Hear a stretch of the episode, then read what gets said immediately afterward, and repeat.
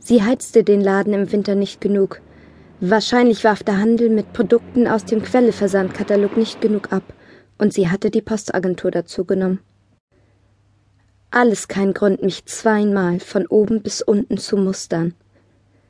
Ich sah ebenso aus, wie man aussieht, wenn man 38 Jahre alt ist, seit dem 18. Lebensjahr gearbeitet, einen Sohn großgezogen hat, sowie einem Mann jeden Morgen die Stulle für seine Mittagspause an der Binnenalster schmiert. Sie wollen also ein Postfach haben? brüllte Gabriela Majewski durchs Geschäft, und aus ihren dunklen Augen sprang mich Neugier an. Unwillkürlich machte ich mich kleiner. Hoffentlich kannte mich hier keiner. Ja, nuschelte ich. Wir haben aber keines frei. Frühestens im Dezember. Kommen Sie denn von hier? Als ob Gabriela das nicht wüsste. Okay, es war nicht die nächstgelegene Postagentur. Da wäre ich schön blöd gewesen, wenn ich die genommen hätte. Aber wir sahen uns jeden Morgen im Bus. Ich schaute mich um. Vorne bei den Wollknäulen stand ein Mütterchen und prüfte Reißverschlüsse. Ich wohne Harburger Straße. Hm.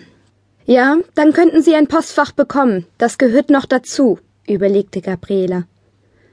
Aber wie gesagt, es ist nichts frei.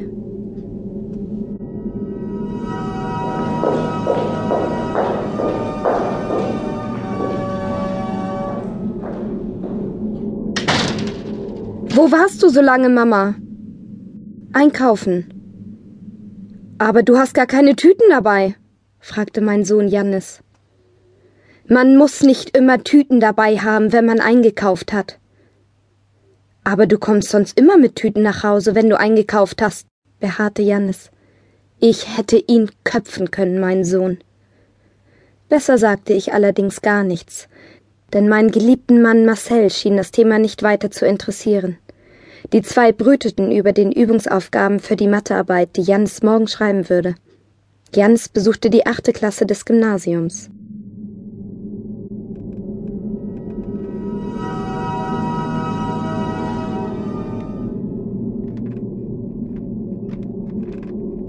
Marcel hatte nicht bemerkt, dass ich heute ein Top aus Seide im Bett trug. Ich lag wach und das Top war hochgerutscht. Wie von selbst fingen die Hände an, die Rundung der Brüste nachzufahren.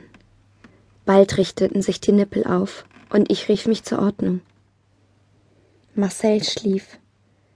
Er war ins Bett gefallen wie ein Stein und ohne ein weiteres Wort eingeschlafen. Er hatte sich Arbeit von der Reederei mitgebracht.